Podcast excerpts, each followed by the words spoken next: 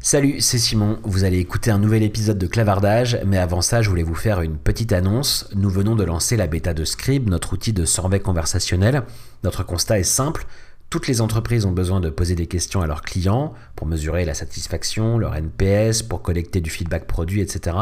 Mais les outils existants interrompent vos clients, détériorent l'expérience utilisateur et au final ne génèrent que 12% de réponses en moyenne. C'est pas assez pour réellement comprendre vos clients et prendre les bonnes décisions. Alors on sort Scribe, une solution en SaaS de survey conversationnel qui vous permet de poser toutes les questions importantes pour vous directement dans le parcours de vos clients et d'avoir en moyenne un taux de réponse supérieur à 70%. Alors rendez-vous tout de suite sur scribe.app pour vous inscrire à la bêta et je vous laisse en compagnie de cet épisode de clavardage. Bonne écoute. Bienvenue dans Clavardage, le premier podcast dédié au marketing conversationnel. Présenté par Simon Rebic. Bonjour à tous et bienvenue dans le 22e numéro de Clavardage, le premier podcast dédié au marketing conversationnel présenté par Scribe. Avec près de 5 milliards d'utilisateurs actifs mensuels, les applications de messagerie se sont imposées dans notre quotidien et ce partout dans le monde. Pourtant, s'il est naturel pour les marques d'avoir un site web ou une page Facebook, peu utilisent encore réellement la conversation dans leur stratégie d'acquisition ou de rétention de leurs clients. Je suis Simon Robic, je travaille depuis bientôt 10 ans sur le sujet de la conversation en ligne et dans chaque numéro de Clavardage, j'interroge un expert du domaine, je vous partage des retours d'expérience de marques qui se sont lancées et je rencontre les acteurs clés du marché en France et en Europe. Et aujourd'hui, j'ai le grand plaisir d'accueillir Jonathan Lefebvre. Salut Jonathan. Salut Simon et merci pour l'invitation. C'est vraiment un, grand plaisir et un honneur pour moi parce que tu fais partie de ces gens en France qui sont un peu suivis et qui ont fait du bruit aussi sur le sujet de l'expérience client. Donc j'étais vraiment très content de, pouvoir euh, discuter de ça euh, avec toi aujourd'hui parce que de 2012 à 2017, tu as été le, responsable de l'expérience client chez Capitaine Train, euh, qui est depuis a été racheté par Trendline et toi aujourd'hui tu es devenu consultant sur, euh, sur ce sujet de l'expérience client. Tu as même sorti un livre qui s'appelle L'obsession du service client et qui est paru chez, euh, chez Duno. Est-ce que pour commencer, tu peux euh, un peu nous resituer ce qu'est ou ce qu'était Capitaine Train, en tout cas quand, quand, tu, quand tu y étais, pour qu'on puisse bien euh, comprendre de, quoi on parle. Oui, tout à fait. Donc c'est euh, en plus c'est un projet qui date un peu puisqu'il a commencé il y a, plus de dix ans. Donc euh, c'était une époque où les startups étaient beaucoup moins à la mode que maintenant.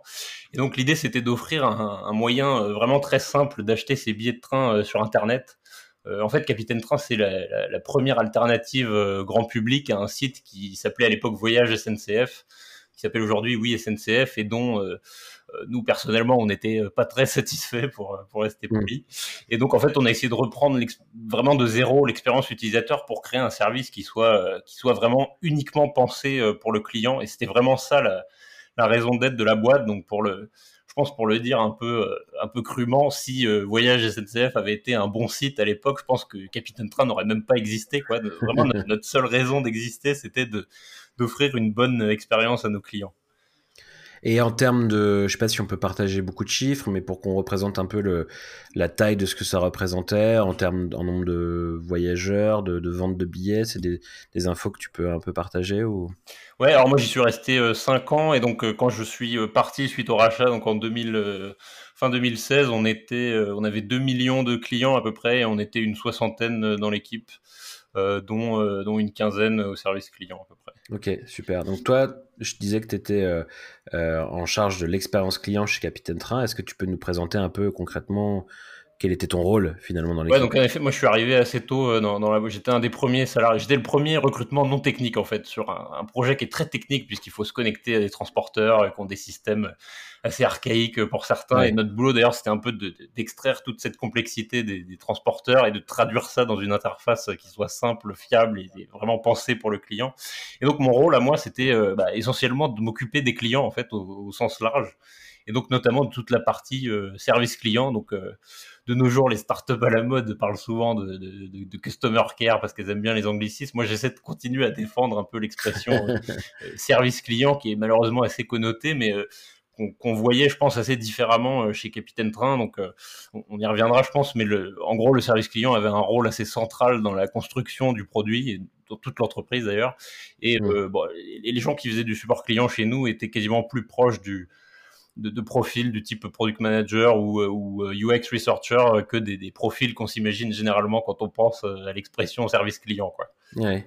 Et ça représentait combien de personnes ça? T'avais combien de personnes dans ton équipe? Bah, Au début j'étais tout seul du coup et au bout de 5 ans quand je suis parti on était une équipe de, de 15 personnes au support euh, et on avait aussi deux développeurs euh, vraiment qui, qui, étaient intégrés à l'équipe support. D'accord. Euh, sachant que un peu tout le monde faisait du support aussi dans la boîte étant donné que c'était vraiment un truc de, dans l'ADN quoi. Et ouais, ce qui est intéressant, c'est qu'on a, on a réussi à garder une taille d'équipe relativement réduite, quoi, pour s'occuper des, ouais, des quasiment 2 millions de clients qu'on avait euh, à l'époque. Mais en même temps, 15 euh, personnes sur 60, ça représentait une belle part de, de l'entreprise, en fait. Ouais, c'est vrai que par, si, on, si on prend les ratios euh, par rapport à, à d'autres boîtes, c'était. Mais moi-même, mon propre recrutement, en fait, moi, je trouve que c'est un signal assez fort de, que le premier recrutement non technique d'une boîte soit là pour s'occuper des clients. En fait, mmh. C'était assez parlant sur ce que voulaient faire les fondateurs avec ce projet-là en matière d'expérience client. Quand tu es parti euh, fin 2016, début 2017, là, pour, pour là aussi qu'on se représente un peu, tu gérais, ou enfin ton équipe gérait combien de contacts par mois ou par an? C'était quoi un peu la volumétrie des échanges que vous aviez avec, euh, avec ces 2 millions de clients? euh, de mémoire, on était à quelque chose entre 150 et 200 tickets par jour, donc on va dire ça fait entre 3 et 4 000 par mois, on va dire. Alors après, ça veut pas forcément, pas forcément très parlant. Un ticket, c'est vraiment une, une, conversation par email avec un client. Mmh. Donc en fait le, ça veut pas forcément dire grand chose parce que le temps de traitement, ça peut vraiment aller de, de 2 minutes à, à 20 heures. Quoi. C'est vraiment une conversation par email, donc il peut potentiellement faire beaucoup d'allers-retours. Donc c'est pas ultra parlant, mais sur des gros volumes, ça donne quand même une idée. Et donc ça peut paraître, je pense, assez peu dit comme ça, euh, mais en fait c'est pas mal parce que notre notre objectif premier, c'était vraiment que le produit soit tellement clair et intuitif que les gens n'aient jamais besoin du support en fait. Donc mmh. au fil des années, je pense que c'est un, truc qu'on n'a pas trop mal réussi et du coup les tickets euh, restants entre guillemets, c'était des trucs assez euh, assez costauds en termes de complexité et qui demandaient forcément euh, plus de temps à traiter que des cas plus triviaux où en, gros c'est juste une défaillance du produit et il devrait même pas y avoir besoin de contacter un support client pour pour ça. Et donc en fait moi mon mon objectif c'était que les gens de mon équipe juste pour donner une idée de, sur, sur, les chiffres, c'était que les gens de mon équipe traitent pas plus de 10 ou on va dire 15 tickets par jour en fonction de leur expérience, parce que j'estimais qu'au-delà de ça, ils allaient devoir euh, renier sur la qualité de leurs réponses. Donc mmh. voilà, c'est juste pour dire, un, ticket, ça peut être très lourd en fait. Et, donc, vu que tu parles de tickets tu parlais d'email, c'était euh, le canal de prédilection pour vous contacter. Est-ce qu'il y en avait d'autres? C'était quoi un peu la répartition euh, des, canaux de contact Exactement, euh, ouais, c'était vraiment, je dirais, 90% de, d'emails. et en fait, ça correspondait à une stratégie délibérée de notre part. C'est-à-dire que de ne pas faire de téléphone ni de chat. En gros, on était vraiment très fan de, de communication asynchrone. Qui, qui, est quelque chose qui amène, selon moi, beaucoup d'efficacité dans les échanges, en fait, par définition. Et c'est un peu contre-intuitif, mais pour moi, c'est un peu, ça a grandement contribué à, créer de meilleures expériences pour nos clients. Donc, euh, ouais, essentiellement euh, des, des, emails et euh, les 10% restants, c'était plutôt réseaux sociaux, donc essentiellement Twitter, Facebook à l'époque. Est-ce que le fait que vous n'ayez pas eu de, téléphone, c'est aussi pour toi l'analyse que tu en as, est-ce que c'est aussi dû à la typologie de clients que vous aviez? Je, Peut-être que c'est un cliché, tu vas me dire si je me trompe, mais je me dis que les gens qui utilisaient Capitaine Train par rapport à Voyage SNCF, qui était un peu la marque, on va dire, de référence, parce que faisant partie du groupe SNCF, euh, j'imagine que les gens qui, vous utilisez vous étaient des gens un peu plus, euh, euh, comment dire, aguerri de ouais. voilà, c'est ça, et qui du coup euh, pouvaient tout à fait accepter de ne parler que par email ou voir via les réseaux sociaux, là où euh, euh, une personne, on va dire, plus lambda, euh, cliente de voyage NCF, avait peut-être encore besoin du téléphone. Tu vois ce que je veux dire? Est-ce que, c'était, euh, je pense, c'était très vrai au départ. Effectivement, le cœur de cible et au, début du projet, c'était, on était sur, sur des gens très technophiles, euh, habitués aux réseaux sociaux, voilà, qui, qui percevaient eux-mêmes les, les, lacunes de, de, de voyage SNCF, qui étaient forcément un peu moins perceptibles par des gens qui s'intéressent un peu moins au au design ou à l'expérience utilisateur. Euh, donc ça, c'était vraiment le cas au début, tu as raison. Après, quand même, euh, au, bout de quand tu commences à avoir des, clients qui se comptent en millions, on a vraiment complètement dépassé ça. Et, une de, une de, un, des trucs dont, j'étais le plus content, c'est qu'on a, on a réussi à, à, faire de, ce canal en tant que canal par défaut un truc qui fonctionne, y compris pour des populations qui sont euh, par défaut très habituées à, à, du téléphone, quoi. Et, j'avoue que j'étais pas hyper serein là-dessus euh, à certains moments, et en fait, je euh, je pense que par l'expérience, on a réussi à, montrer que le, euh, que le canal asynchrone pouvait fonctionner, y compris euh, pour des gens dont ça allait pas forcément être le premier réflexe. Quoi. en fait, mmh. tout ça remonte souvent à des questions de comment est-ce que tu présentes l'information, est-ce que, est que tu guides correctement les clients, et si tu arrives à faire quelque chose de clair sans forcément qu'ils aient à réfléchir, et si tu leur démontres par l'expérience qu'ils vont avoir une, des réponses mieux, qui vont de meilleure qualité et qui vont pas forcément devoir attendre euh, que quelqu'un soit en ligne de manière synchrone. En gros, si tu laisses le choix aux gens, globalement, ils vont toujours te dire qu'ils vont préférer le téléphone. Mais si tu leur démontres par l'expérience, euh, sans leur laisser le choix, entre guillemets, la première fois, eh ben, c'est vachement intéressant parce que si tu arrives derrière, ils vont comprendre euh, que, que, ça peut être bénéfique pour eux, alors que c'est pas forcément le, le, le réflexe de départ, quoi. Mmh, mmh. Donc on voit, hein, c'est ça qui est vraiment intéressant chez Capitaine Train, c'est que on voit que vous avez eu une approche parfois un peu radicale sur sur l'expérience client, euh, mais euh, quand on l'analyse aujourd'hui avec un peu de recul et tout, ça paraît être finalement la seule approche à avoir pour une entreprise. Et en fait, toi, tu es parti de, parce que tu as un peu, euh, comme je disais, tu as un peu théorisé tout ça, parce que tu as, publié un bouquin, tu as, fait plusieurs talks sur le sujet. Et ce que tu nous dis, c'est que 80% des entreprises pensent délivrer une expérience client de qualité, mais que, in fine, il n'y a que 8% des clients qui sont en phase avec ça. Euh, vous, vous avez eu une approche radicale de l'expérience client en ayant fait ce constat. Comment est-ce que du coup tu expliques ce décalage entre euh, les attentes des consommateurs et la perception de ce que les marques pensent leur délivrer à ces mêmes consommateurs? Ouais, c'est vrai que c'est le chiffre qui revient souvent, euh, qui, qui, qui, est assez parlant pour, pour, pour percevoir ce truc qu'on a tendance à ressentir un peu intuitivement. Euh, alors, bon, ça, ça, va paraître très simpliste, mais moi, en fait, j'explique ça par un manque, euh, un manque quasi flagrant euh, d'empathie, quoi, tout simplement. En fait, je mmh. pense que la plupart des boîtes sont relativement quasi aveugles sur la qualité de leur propre expérience client, parce qu'elles, simplement parce qu'elles le vivent pas elles-mêmes. Et il y, a aussi d'autres raisons purement structurelles et ou de stratégie d'entreprise. Mais déjà, il y a un gros décalage entre les discours et la réalité parce que euh, personne ne va dire euh, euh, bon bah moi globalement je m'en fous de l'expérience client, c'est pas une priorité pour moi. en gros personne ne va jamais dire ça, même si factuellement c'est le cas. Et donc dans, dans, pas mal de boîtes en fait la douleur du client elle va se retrouver diluée entre plein de personnes ou groupes de personnes, plein d'équipes différentes qui individuellement sont pas du tout de mauvaise volonté ou quoi, mais finalement elles se limitent à leur périmètre à elles et elles vont renvoyer la balle vers d'autres services, etc. Et en fait elles ont aucune visibilité sur euh, le parcours du client dans son ensemble. Et, de fait, elles n'ont aucune idée de, l'expérience globale qu'il est en train de vivre. Et en fait, si on tire euh, le fil un peu jusqu'au bout, on remonte sur des problématiques RH euh, avec des paradigmes qui sont fondamentalement cassés autour des questions comme je sais pas, les droits d'accès, la transparence de l'information, l'autonomie que les équipes vont avoir dans les décisions, ce genre de choses. Et donc, pour revenir sur, sur l'empathie, je pense que le support, ça aide, ça aide beaucoup à avoir de l'empathie parce que être en frontal avec les clients, ça oblige vraiment à, prendre conscience de leur ressenti, à découvrir euh, des cas qu'on n'imaginait même pas, euh, à se mettre à la place des gens vraiment pour comprendre leurs douleurs, leurs problèmes et les déficiences de son produit. Et, et, pour aller encore plus loin, je, pense que un des concepts, euh, un truc fondamental, c'est le concept de dog fooding, quoi. C'est-à-dire de vraiment utiliser son propre produit. Et en fait, c'est beaucoup plus rare qu'on ne le croit moi, par exemple, je suis incapable de faire du support pour un, produit que j'utilise pas moi-même, quoi. Ça me paraît, ça me paraît aberrant. Et en fait, quand on, quand on arrive à faire ça, à utiliser vraiment ce propre produit, euh, c'est un espèce de, c'est un énorme alignement d'intérêts euh, qui aide beaucoup de façon euh, vraiment naturelle, je dirais, à améliorer son expérience client. Hmm.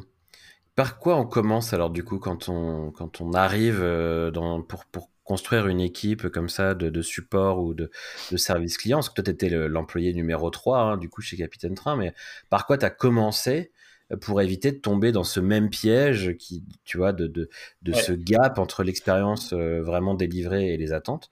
Tu as commencé par quoi finalement pour, euh, pour éviter de tomber dans ce piège-là? Ben, En fait, je pense qu'il y a il y a beaucoup de choses qui se jouent sur, sur des questions de culture d'entreprise et de, de, paradigme RH, euh, comme je disais avant. Nous, en fait, on n'a on pas eu besoin de se forcer pour avoir des réflexions comme ça. quoi. C'est vraiment l'expérience client, c'était tellement dans notre trip, c'était tellement un truc naturel qu'on n'a jamais euh, imaginé euh, faire ça autrement. C'était même le, le, le, le, but même de l'existence de ça, le, le, truc n'aurait même pas existé si on si on se comportait pas comme ça. Donc c'était assez évident. Mm. Et, je, vais quand même en remettre une couche sur le dog fooding parce que je trouve ça vraiment essentiel. Et pour nous, c'était assez extrême. C'est-à-dire que tous les, tous les premiers salariés, enfin, on était nous-mêmes vraiment les premiers utilisateurs de notre produit. Et quand il y avait un truc qui marchait pas, juste c'est nous que ça faisait chier en premier, quoi. on avait vraiment tout intérêt à, corriger les problèmes le plus vite possible et, à faire en sorte que tout soit euh, agréable. En tout cas, donc la question n'est pas simple, mais je, pense que c'est déjà un bon point de départ euh, de, pour répondre à la question de commencer par utiliser son propre produit, et parce qu'il n'y a rien de mieux pour euh, ouais, pour se mettre à la place des clients. Et, en plus, quand on, quand on a moins d'expérience, bah, on, on, est en capacité plus facilement de, d'avoir ce regard un peu neuf que les nouveaux clients vont avoir et qu'on peut potentiellement perdre à la fin quand on connaît le truc par cœur. Hmm. Vous, vous naviguiez dans un environnement euh, compliqué hein, parce que Capitaine Train, au final, c'est une agence de voyage. Euh, c'est pas vous qui allez opérer les trains, euh, c'est pas vous qui euh, émettez finalement les, les, les billets parce que vous vous basez sur des services externes. Tu le disais tout à l'heure, les services des, des compagnies ferroviaires directement. C'est quoi du coup les grandes clés euh, dans la stratégie que tu avais mise en place pour malgré tout, malgré cet environnement compliqué sur lequel vous n'aviez pas toujours la main, techniquement parlant, etc. C'est quoi les clés pour proposer une expérience de qualité dans un environnement compliqué comme celui-ci? c'est hyper intéressant ce que tu dis parce que c'est en gros tu mets le doigt sur un truc qui, qui pour moi est assez euh, clé dans la création des bonnes expériences, c'est la, question des dépendances externes quoi. Et en effet comme tu dis, nous on en avait pas mal, enfin on avait pas mal de dépendances techniques euh, aux transporteurs en fait sur sur pas mal d'aspects. Et bon bah voilà là-dessus on n'avait pas vraiment le choix, il fallait composer avec. Mais du coup pour à peu près tout le reste, on était devenu assez extrême sur le fait de, de faire les choses nous-mêmes en interne plutôt que par quelqu'un d'autre ou par un service quoi. Mmh. Parce qu'on se rendait bien compte que la plupart du temps nos interlocuteurs avaient pas les mêmes exigences de, de de qualité que nous, où, évidemment c'est pas c'est pas forcément leur sujet, donc ils vont pas considérer le, truc avec le même niveau d'urgence. Et, parfois on est même allé un peu trop loin dans la démarche, ou enfin je sais pas par exemple ça nous a pris beaucoup de temps avant d'arrêter d'envoyer de, les emails nous-mêmes, vraiment de tout faire à main plutôt que de passer par un, un SaaS dont c'est le métier, ou enfin voilà. Mais in fine, je pense que sur le sur l'état d'esprit, ça nous a quand même beaucoup aidé d'avoir euh, ce réflexe de garder euh, le plus possible la main sur tous les éléments autant que possible quoi de l'expérience client non seulement pour essayer de proposer un truc qui soit cohérent euh, de bout en bout pour le client, mais surtout s'il y a un truc qui marche pas, bah, d'être en mesure de corriger nous-mêmes, quoi, et de pas être dépendant d'un prestataire euh, qui, s'en fout euh, à ce niveau-là. Et, ouais, donc ça c'était un, truc important. Et au-delà de ça, je pense qu'on a fait plein de plein de trucs que j'ai essayé de détailler dans mon livre justement, mais là qui me viennent en tête comme ça. Euh, par exemple, on a beaucoup investi sur euh, nos outils internes, notamment notre back office, euh, qui est un, sujet souvent très sous-estimé, mais que nous on essayait de considérer avec au moins autant d'importance que les interfaces visibles par les clients, parce que voilà, ça allait être déterminant pour le, niveau d'expérience qu'on allait être capable de fournir au niveau du support. Mmh. Et c'est ça qui, va nous permettre de, de, répondre vite et bien et d'appliquer encore mieux tous les principes qu'on fait notre réputation sur, euh, je sais pas, la liberté de ton, euh, le fait d'être toujours honnête et transparent, bah ça, en fait, si t'es pas bien outillé, ça te met dans des moins bonnes conditions pour le faire. Donc, ouais, savoir reconnaître nos erreurs, tout ce qui va créer de la confiance avec nos clients. Ça, c'est ces grands principes, là, comme tu parles, comme, comme, comme tu le disais là, ça, je trouve que c'est vraiment intéressant parce que tu en as un peu parlé euh, ces dernières années, effectivement, soit dans ton livre, soit euh, dans plusieurs contenus que tu as pu produire euh, en ligne. Moi, j'en avais noté quatre j'aimerais bien qu'on s'arrête un peu dessus pour, pour que tu puisses nous dire pourquoi est-ce que selon toi, c'est fondamental d'adopter ces principes-là dans sa stratégie d'expérience client. Le premier principe, c'est la réponse rapide. Ça, c'est un truc sur lequel vous aviez euh, euh, vraiment beaucoup travaillé pour essayer d'apporter une réponse, euh, bah, évidemment la plus, efficace, la plus juste, mais surtout une réponse très rapide à vos clients. C'est un, principe qui était important chez vous, ça. Ouais, carrément. C'était en fait un jour, j'ai regardé un peu, j'ai fait un espèce de, détail les lieux de, ok, quand, les gens parlent de Capitaine Train, qu'est-ce qui, leur plaît, quoi, ils disent quoi, notamment du support client.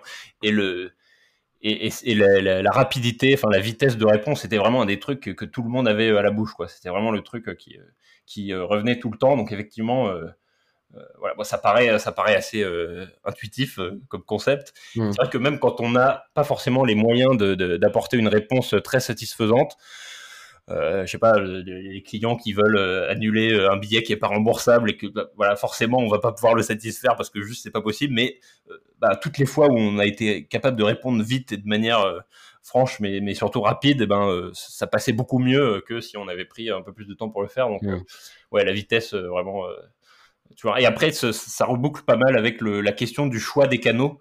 Je pense qu'on aurait été incapable de, de, de, traiter autant de clients si on avait eu euh, d'autres canaux euh, comme, euh, enfin, plus synchrones comme le, le téléphone ou, ou, même du chat.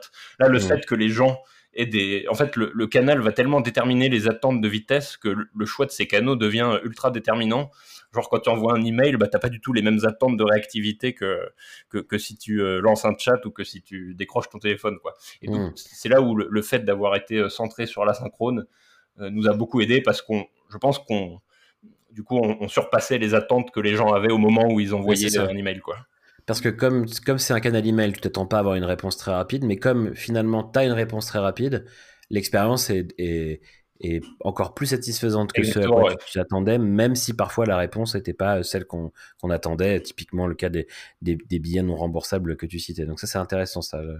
Aligner le, le, le, canal avec euh, ce, qui était, ce que tu es capable de délivrer, ou voire euh, de délivrer encore mieux que ce à quoi les gens s'attendent. Absolument, et typiquement aujourd'hui, il y a, y a, beaucoup de, de, startups qui se lancent et qui mettent des chats, euh, qui, qui, prennent Intercom par défaut et qui balancent ça sur le site, alors qu'en fait elles sont pas du tout en capacité de, de gérer les attentes que tu tu vas générer en, ayant un module de chat. C'est-à-dire que si tu réponds pas, pour moi, si tu as du chat et que tu réponds pas, je sais pas, ça se joue au bout de quelques secondes, quoi. Euh, bah, pour moi, ça crée une, expérience euh, assez décevante, quoi. Euh, et je sais pas, typiquement, les, ouais, les startups, elles prennent Intercom et puis, en fait, tu bascules sur un traitement qui est relativement asynchrone et qui, que moi, je trouve assez décevant versus si ça avait été de l'email annoncé dès le départ ou où voilà, je sais que c'est asynchrone, j'envoie mon message, je vais faire autre chose et puis euh, j'aurai une réponse quand ils regarderont. Alors que si j'ai une, des attentes d'une expérience synchrone, donc de chat, bah là du coup si en 10 secondes tu réponds pas, euh, c'est décevant et c'est vachement dur à tenir quoi. Donc tu as, des boîtes qui, qui, qui, font les investissements qu'ils font pour réussir à le tenir. Mais s'ils ne sont pas capables de le faire, moi, à mon avis, c'est plutôt de, de, bien réfléchir à ces canaux-là et de, et, et, de, et de mettre en face quelque chose qu'on est capable de. Et après, il y a quand même un sujet sur euh, est-ce qu'il y a des niveaux d'urgence qui justifient ou pas euh, le synchrone en fonction de ton business? On s'est rendu, compte que, euh, par exemple, finalement, on avait, contrairement à ce qu'on pourrait penser pour le train où il y a quand même des trucs parfois assez urgents, on n'avait pas tant que ça de cas où, euh, où ça pouvait pas attendre, je sais pas, une demi-heure, une heure, quoi. Mm. Et, et, tout, et c'est pas comme ça pour tous les business où il y a quand même des, des trucs où tu as besoin de parler à quelqu'un tout de suite, tout de suite, quoi. Nous, on avait cette chance-là. Euh, mais, mais, mais, je pense qu'il y, y, a une réflexion euh, sur ce sujet qui est souvent sous-estimé euh, par pas mal de startups qui se jettent dans les, dans les canaux un, peu, un peu classiques, mmh. prédéfinis, mais sans plus réfléchir que ça. Quoi. Bah, J'avais eu une discussion à ce sujet dans un précédent épisode avec euh, Jérémy Goyot de Spendesk, mhm. euh, pour qui, chez eux, euh, Intercom en l'occurrence, mais bon, peu importe, ça aurait pu être un autre outil de chat, avait été assez clé, mais parce qu'ils s'en servaient surtout comme un outil d'acquisition de, de nouveaux clients. Et donc, c'était euh, bien intégré dans leurs process aussi commerciaux. Et donc, euh, euh leur équipe de, de commerciaux était euh, disponible, formée, tu vois, pour répondre aux, aux, contacts entrants sur ce canal, ils répondent rapidement parce que c'était devenu dans leur stratégie d'acquisition un levier fort et un levier qui convertissait beaucoup qui continue à convertir beaucoup d'ailleurs. Et, euh, donc oui, effectivement, il s'était euh, organisé en fonction pour faire de ce, de ce canal un canal efficace. Quoi. Donc en tout cas, voilà, ça c'était ton premier principe, la réponse rapide. Le deuxième que j'ai noté, c'est euh, le côté humain dans, dans les rapports avec les clients. Est-ce que tu peux là aussi nous dire pourquoi est-ce que ça avait été important chez vous? Bah, C'est vrai que c'est pas un... C'est pas forcément un truc auquel on s'attend, euh, qui était qui était standard dans les expériences de support avec lesquelles on était euh, habitué euh, avant, quoi. Et, et nous, voilà, je sais pas, un, bon exemple pour illustrer ça, pour moi, c'est de savoir reconnaître ses erreurs, quoi, et de pas, de, souvent les, entreprises vont avoir un discours assez, euh, assez, assez lisse et assez, voilà, en, disant des, des, phrases pas, qui, qui sonnent vraiment, euh, qui, qui, ont été écrites par des, des, on dirait des chargés de communication euh, politique, quoi, parfois. Et, et, et, nous, c'était, c'était pas du tout l'optique, quoi. En fait, on essayait de parler euh aux gens vraiment avec, avec le plus d'authenticité possible, et, parce qu'on se disait que sur le long terme, c'est ça qui allait créer de la confiance, quoi. Et, donc voilà, je, je sais pas trop euh, quoi dire de plus. C'était on essayait mm. juste de parler tel qu'on était, quoi, et sans essayer de jouer un rôle, sans sans se cacher derrière une entreprise. Voilà, on sait qu'on était des humains faillibles, et donc on essayait de se comporter comme des humains, quoi, avec le le plus de transparence possible, le plus d'honnêteté possible, et le, le le, truc qu'on avait en tête, c'était le, tu sais, pour trouver la bonne distance entre, entre pas être non plus trop familier et, et, garder quand même un niveau de proximité assez, enfin pas trop froid c'était le, la relation de deuxième niveau, genre un ami de ton ami. Comment tu te comportes mmh. avec un ami de ton ami? Bon, bah, tu, tu vas. Euh, tu vas forcer, tu vas pas sortir une énorme blague dès la première fois que tu le vois euh, avant de le connaître un peu, mais tu vas être plus détendu que si c'était euh, quelqu'un de, de, que si tu étais dans une relation beaucoup plus formelle. Donc voilà, c'est un peu le, le, truc qu'on avait en tête. On, parlait parfois de, distance du coiffeur pour, pour illustrer ça, pour jauger un peu. Donc l'idée c'est que ton coiffeur, un, bon coiffeur, c'est quelqu'un qui va qui va savoir mettre le curseur au bon endroit entre euh, être quelqu'un d'être assez euh, proche de toi, mais sans non plus être euh, en restant professionnel, quoi. Mmh, mmh, intéressant. C'est marrant parce que tu me dis, ouais, je sais pas trop quoi dire de plus là-dessus, mais en réalité, c'est quand même quelque chose qui était assez fondamental dans l'identité aussi de Capitaine Train, le, le, fait d'avoir réussi à trouver ce ton que, humain, mais pas non plus trop trop pote et, et, trop rentre dedans tout de suite. Et c'est quelque chose quand même qui était assez clé dans, dans ouais, dans votre stratégie et dans, dans la mmh façon dont vous opériez tout ça. Quoi. Et c'est lié avec un, un troisième principe dont tu as aussi un peu parlé là, c'est celui de l'honnêteté, où en fait, comme tu le disais, vous n'hésitiez pas à euh, reconnaître certaines erreurs, à être transparent sur les raisons qui vous amenaient à proposer une réponse plutôt qu'une autre.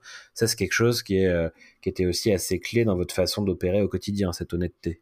Ouais, c'est clair. Mais en fait, c'est marrant parce que j'ai l'impression que tous ces, tous ces principes-là étaient... Euh, potentiellement peut-être un peu novateur euh, il y, a, quelques années et là j'ai l'impression que c'est devenu quand même assez commun dans, pas mal de startups et c'est vrai que ça, va un peu avec la, un truc auquel j'espère qu'on a un peu contribué mais qui on va dire un peu la, reconsidération du service client et de, de, tous ces principes d'être un peu plus honnête un peu plus un peu plus humain dans la relation qu'on peut avoir avec ses clients mais, mais c'est vrai qu'à l'époque, du coup, je pense que ça nous a beaucoup aidé à sortir du lot, notamment face à un acteur qui était complètement opposé à ça. Donc euh, voilà, euh, entreprise historique.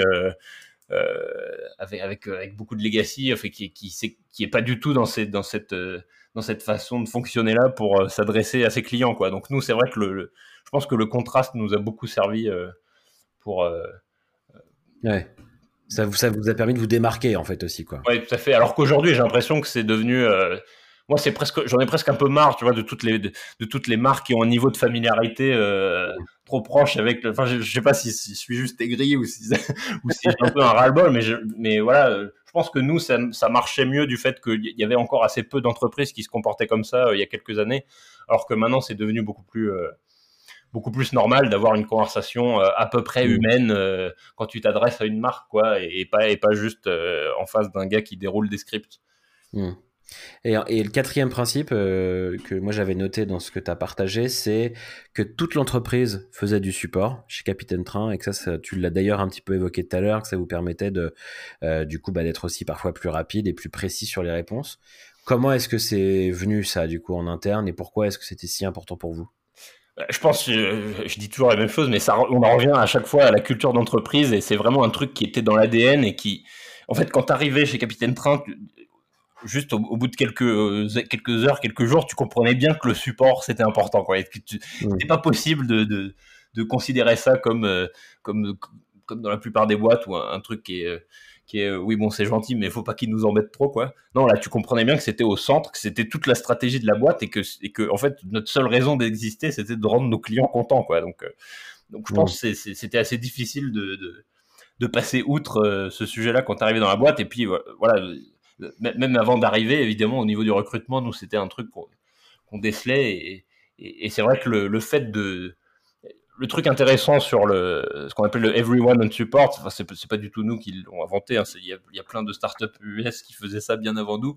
Mais c'est vrai que c'est. Euh, en fait, il y a une différence énorme entre, entre juste même lire des tickets clients ou regarder un peu ce qu'ils disent, machin, et, et, y répondre soi-même, même si c'est pas, pas très souvent, mais nous, c'était euh, un créneau par mois, quoi. L'idée, c'était pas de, de, casser des plannings ou de, de foutre en l'air des roadmaps pour ça, juste, voilà, d'avoir un, créneau fixe dans ton calendrier, euh, une demi-journée par mois. Globalement, ça va pas, ça va pas euh, bouleverser ton planning.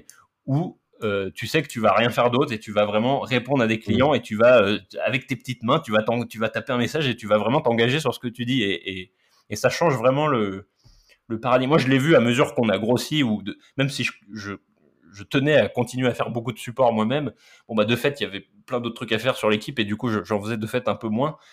Et en fait, on a une terrible. Euh, une terrible propension à minimiser les problèmes quand on mmh. quand on n'en est pas responsable et que c'est pas nous de répondre aux clients quoi c'est c'est un truc humain terrible et, et donc c'est vrai que de garder le contact comme ça euh, euh avec les clients euh, en, en, y répondant soi-même c'est un truc assez central pour faire perdurer cette culture quoi c'est intéressant.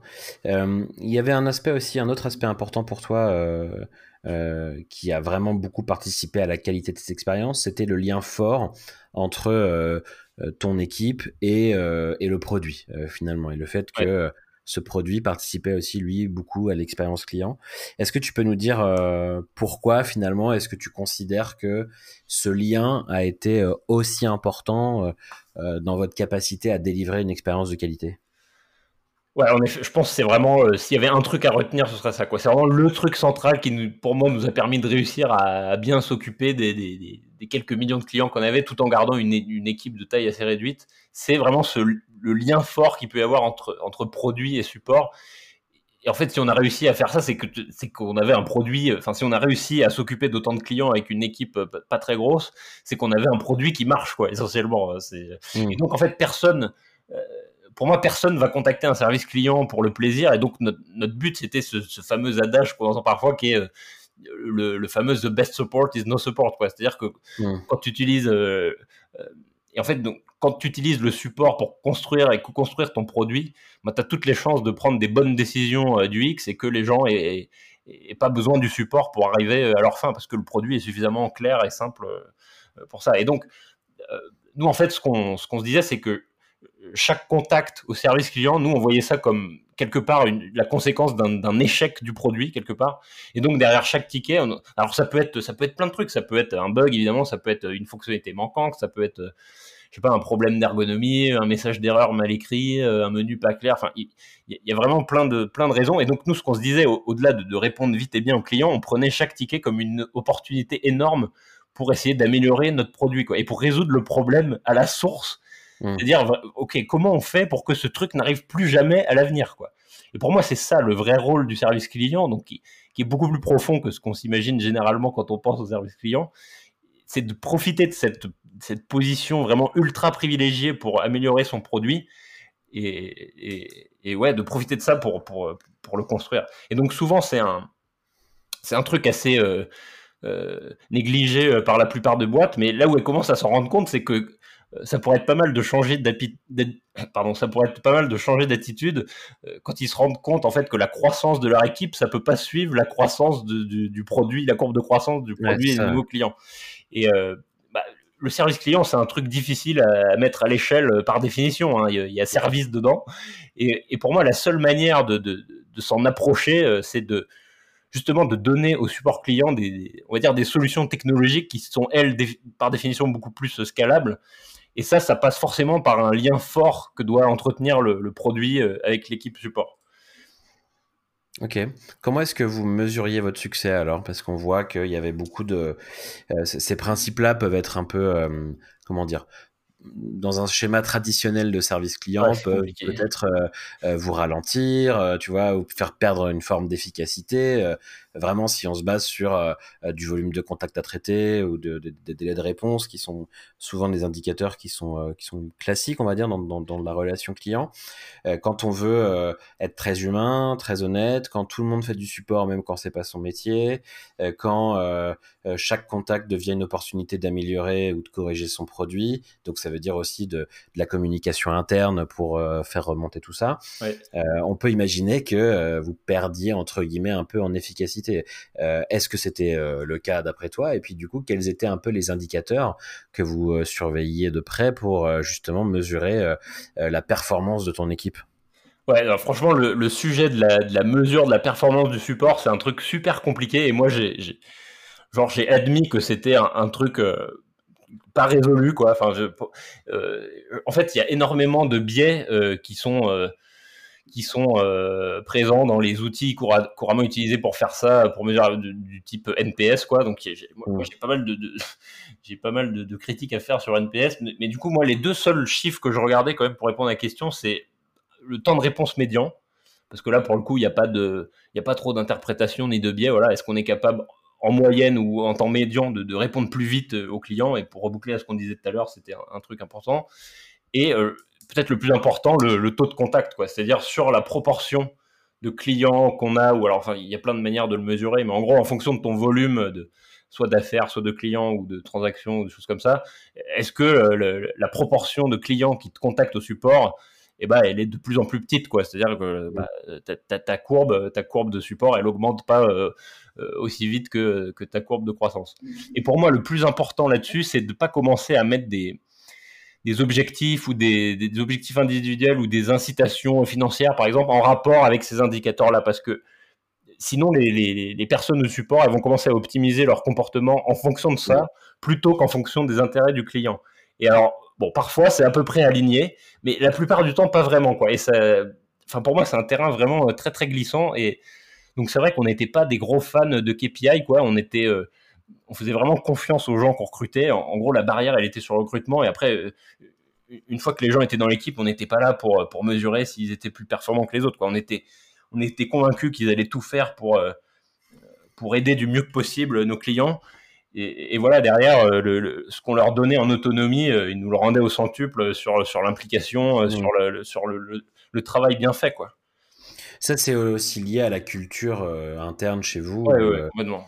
Ouais, si, si, si, c'est si présent que ça dans la culture, du coup, on accepte de pas avoir ce niveau de, de mesure de la performance parce qu'on est déjà convaincu à l'avance de l'importance et de l'efficacité finalement de, ouais, exactement. Mm. Exactement. C'est pour ça que moi je retombe toujours sur des questions de culture RH, euh, recrutement, parce que c'est un peu le socle, c'est un peu le socle de tout quoi. Et si t'as pas ça, si t'as des gens qui sont pas alignés dans leurs intérêts sur ces sur ces sujets-là, bah oui, derrière tu es obligé de de mesurer plus de trucs, euh, de gérer des gens qui sont moins impliqués et, et voilà des, trucs qui sont pas, je sais pas, qui sont qui moi m'intéressent moins dans le monde du travail quoi. Donc c'est pour ça que le, le, le, socle culturel c'est vraiment ce qui va tout déterminer quoi. Et nous on était, on faisait pas de compromis là-dessus quoi. Hmm. Tout ça, c'était il y a donc quelques années. Euh, tu as quitté, on le disait, Capitaine Train euh, en fin 2016, début 2017. L'entreprise a été rachetée. Ça s'appelle désormais Trendline. Si tu devais malgré tout revenir en arrière, est-ce qu'il y a quelque chose dont tu as été particulièrement fier dans ce que tu as, toi et ton équipe, dans ce que vous avez pu accomplir à l'époque? Euh, ouais, effectivement, c'est plus du tout la même boîte euh, maintenant. C'est vraiment, c'était vraiment deux cultures d'entreprise euh, très très différentes et je crois que ça commence à se voir un peu au niveau du produit actuel. Mmh. non, ce dont je suis le plus fier, je pense, c'est la, la, reconnaissance en fait qu'on a eu de la part des clients eux-mêmes.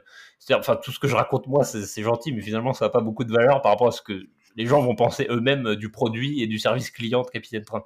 Et ça, Enfin, moi, quand je me levais tous les jours et que je, trouvais des, vraiment tous les jours des, dizaines de messages d'amour de la part de clients, euh, enfin, il n'y a pas plus kiffant que ça euh, pour une boîte dont c'était vraiment euh, la raison d'être, quoi. Et, et, un autre truc dont je suis super fier, c'est parce que c'est pas trop commun de nos jours, je pense, c'est d'avoir à ce point misé sur la rétention, quoi. Sous-entendu, pas trop sur l'acquisition. C'est mmh. une logique qui est pas forcément très en vogue dans le paysage actuel des startups euh, qui est, très porté sur l'acquisition de nouveaux clients, l'hypercroissance à tout prix, etc. Nous, c'était pas du tout notre approche. On, réfléchissait vraiment toujours en termes de, non pas en termes de bénéfices à court terme, mais vraiment en, pensant toujours aux, intérêts des clients euh, dans la durée, quoi. Et donc, euh, bah, voir que quelque part l'histoire nous a un peu donné raison là-dessus, ça, je pense, c'est une grande fierté aussi. À l'inverse, est-ce qu'il y a quelque chose avec le recul que tu ferais différemment par rapport à ce que tu as fait à l'époque? Ouais, bah, J'ai pas mal de, j'ai quelques regrets sur euh, l'offre B2B euh, qu'on a sortie, enfin sans, rentrer dans les détails, mais c'est vrai qu'on n'a pas forcément pris le sujet euh, comme j'imaginais et j'aurais bien aimé voir ce que ça aurait donné une, une vraie offre B2B vraiment centrée sur les PME. Je pense qu'il y a encore un énorme trou dans la raquette là-dessus. notamment en France. Et bon, après, il y a eu le rachat, on n'a pas forcément pu s'y atteler, etc. Mais et euh, non, sinon pour revenir sur le plus sur le support client, je pense qu'on aurait pu privilégier euh, encore plus tôt euh, certains sujets de fond pour affronter la croissance. Donc essentiellement, je sais pas des ressources de dev vraiment spécifiques au support pour régler les problématiques du support, tant du point de vue produit que que sur les outils internes. Et, de faire ça peut-être sans attendre qu'une grosse grève SNCF nous tombe dessus un jour et nous mette vraiment dans une situation très compliquée. Quoi. Je pense qu'on aurait pu peut-être anticiper un peu plus de trucs. Après, voilà, ça fait des à la fois, c'est des, des, arbitrages de roadmap qui sont jamais euh, évidents sur le moment et, voilà, je, pense qu'on n'a pas fait de, pas fait de grosses conneries, justement parce qu'on on avait une croissance assez euh, lente, quoi, et on n'a jamais eu des, on n'a jamais pris des décisions euh, pour des bénéfices de court terme. Mmh. L'inconvénient, c'est que ouais, t'as pas d'énormes pics de croissance ou t'as pas le, on va pas conquérir le monde d'un mois sur l'autre, mais par contre, on avait une espèce de croissance de fond extrêmement stable et pérenne. Et ça, je pense, ça nous a évité de faire pas mal de, conneries, quoi. Mmh, intéressant. Euh, est-ce que, euh, du coup, depuis, euh, ces quelques années où tu es parti, est-ce que tu trouves que, euh, en matière d'expérience client, les entreprises en général se sont améliorées? Est-ce que tu sens quand même une évolution dans le bon sens? Toi, maintenant, qui a aussi un peu un regard un peu plus externe, comme je disais, tu es aussi consultant sur ces sujets-là aujourd'hui. Est-ce que tu trouves que on va dans le bon sens ou est-ce qu'il n'y a pas tant que ça de changement depuis, depuis l'époque où, où tu étais chez Capitaine Train et tu opérais ces sujets-là, en fait? Alors, euh, dans les startups, j'ai vu vraiment un changement de mentalité là, sur les 5-6 dernières années, euh, on va dire au niveau de la, reconsidération de ce métier de support client, euh, au moins dans les discours, pas toujours dans les actes, mais donc là, ça, a vraiment, moi j'ai vraiment vu le changement dans l'écosystème plus startup. Et sur les plus grosses boîtes ou je sais pas plus généralement, moi en fait je trouve qu'aujourd'hui tout se joue sur l'expérience client quoi. Euh, L'information est de plus en plus euh, disponible, transparente. L'époque où on pouvait construire des empires business juste grâce à des, de l'opacité d'information, pour moi ça c'est terminé quoi. Et l'information aujourd'hui elle est fluide et circule plus vite que jamais. Et donc aujourd'hui ce qui va faire la différence c'est vraiment la qualité de l'expérience client quoi. Et donc toutes les boîtes qui se mettent pas au niveau eh ben en fait elles vont elles vont souffrir quoi euh, au, profit de toutes les startups qui ont tendance à prendre le problème dans le bon sens. Et, en plus en ce moment l'entrepreneuriat est très à la mode. Donc euh, nous je pense qu'on a un bon exemple sur le train mais après euh, Alan est en train de faire la même chose sur l'assurance santé Luco sur l'assurance habitation. Toutes les toutes les industries y ont droit et et pour moi, l'expérience client gagne toujours à la fin, quoi. C'est et, et, donc certes, on retient plus souvent les mauvaises expériences qu'on a, mais j'ai quand même tendance à penser que ça progresse au global. Euh, même si bon, c'est pas facile à dire, ça dépend évidemment des secteurs, des dynamiques euh, de marché, etc. Mais euh, je sais pas, quand on regarde le, niveau de service proposé par Amazon, par exemple, moi je crois que ça a quand même tendance à attirer tout le monde vers le haut, quoi. Et ceux qui vont pas mmh. suivre sur le niveau de service affirmé par des acteurs comme ça, bah, ceux qui suivent pas, ils sont morts, quoi. Et il y a quand même un autre truc, c'est que je pense que les, en fait, les, avec les progrès technologiques, on s'habitue extrêmement vite à un niveau de service euh, incroyable, quoi, qui est, qui est, parfois gratuit, quoi. Si tu regardes, euh, je sais pas, si tu prends les services de Google, par exemple, je sais pas, euh, Google Maps ou, ou, Gmail, par exemple, tu prends Gmail, donc service gratuit, machin.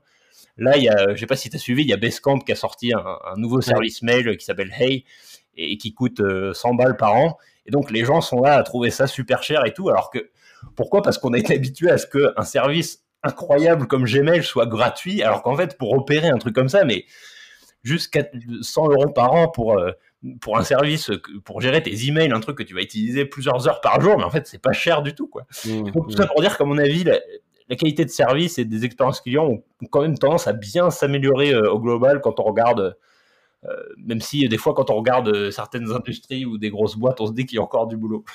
ouais, clairement. C'est quoi les tendances fortes alors pour toi en matière d'expérience client aujourd'hui euh, Est-ce que, est-ce que on, tu vois quand même l'émergence de nouveaux canaux, de nouvelles pratiques?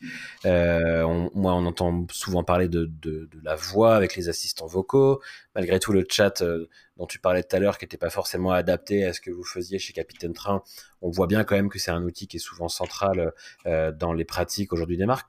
Toi, tu observes quoi en matière de, tendance, si ce n'est que euh, c'est quelque chose qui est de plus en plus accepté, acté comme étant clé, mais euh, voilà, en termes de pratiques, d'outils, de canaux, qu'est-ce que mm. tu observes toi aujourd'hui sur sur ce marché-là? Bah, bah, clairement, le, sujet à la mode des dernières années, euh, c'est euh, l'intelligence artificielle, euh, les chatbots, etc.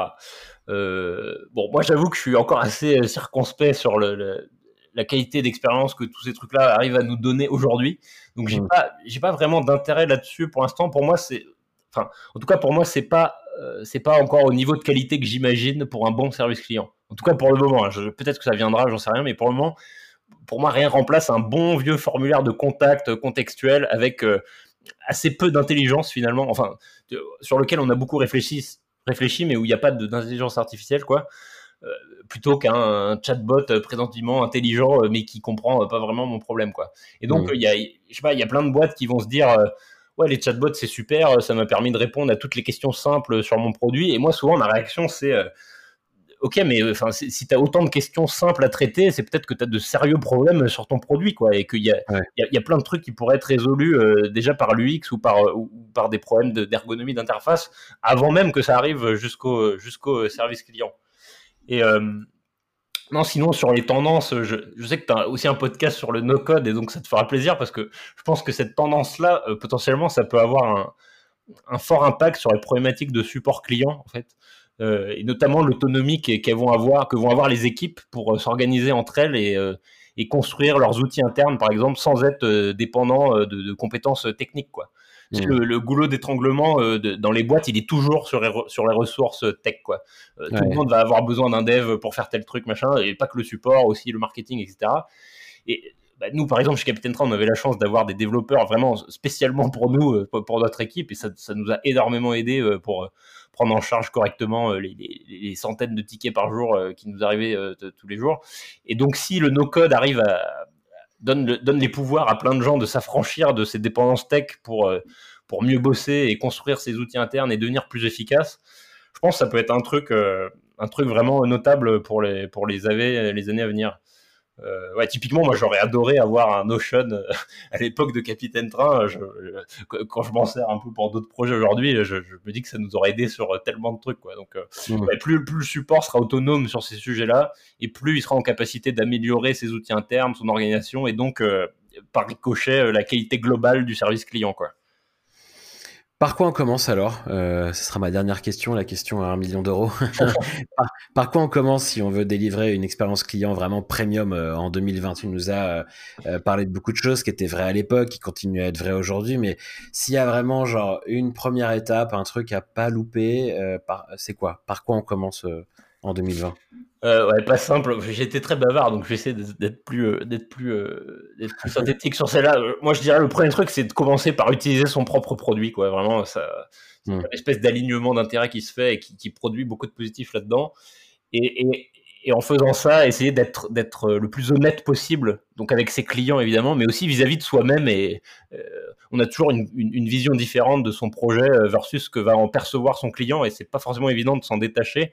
Alors qu'il faut vraiment euh, faut vraiment réussir à, prendre le recul et être honnête vis-à-vis de ça euh, sur la qualité de son produit et des expériences clients euh, qu'on est capable de fournir. Quoi. Et si on part avec un peu d'humilité comme ça dans son travail, ouais, toujours essayer de comprendre pourquoi ce client il nous fait telle ou telle remarque. Est-ce que vraiment le truc qui nous paraît improbable ou, super chiant, etc. Est-ce que si on n'avait été pas à la place du client lui-même avec son histoire, son, ses contraintes, son, son, son background, etc est-ce qu'on n'aurait pas fait exactement la même chose en fait? Donc voilà, ce, mm. genre de réflexes, je pense, sont assez sains pour, euh, pour, euh, pour commencer. Ok, bah écoute, on, on, va donc euh, s'assurer, partager ce message pour, pour s'assurer qu'il soit diffusé, parce qu'effectivement, ça, ça paraît évident, mais il y a plein de boîtes où c'est pas toujours le cas. Et, donc vraiment, écoute, un grand merci pour ton temps, Jonathan. C'était vraiment très riche. Euh, donc euh, merci beaucoup d'être venu dans Clavardage. Si on veut te suivre, suivre ce que tu fais en matière d'expérience client, suivre ce que tu peux euh, écrire sur le sujet, où est-ce qu'on peut aller? Le mieux, c'est d'aller sur jonathanlefebvre.com où j'ai essayé de centraliser tout ça le plus clairement possible ou, ou de taper mon nom dans un moteur de recherche. Normalement, je me suis à peu près débrouillé pour être facile à trouver. voilà. Bon, bah super, on va, on va faire ça tout simplement. Alors, encore un très grand merci et à très bientôt, Jonathan. Merci à toi, Simon.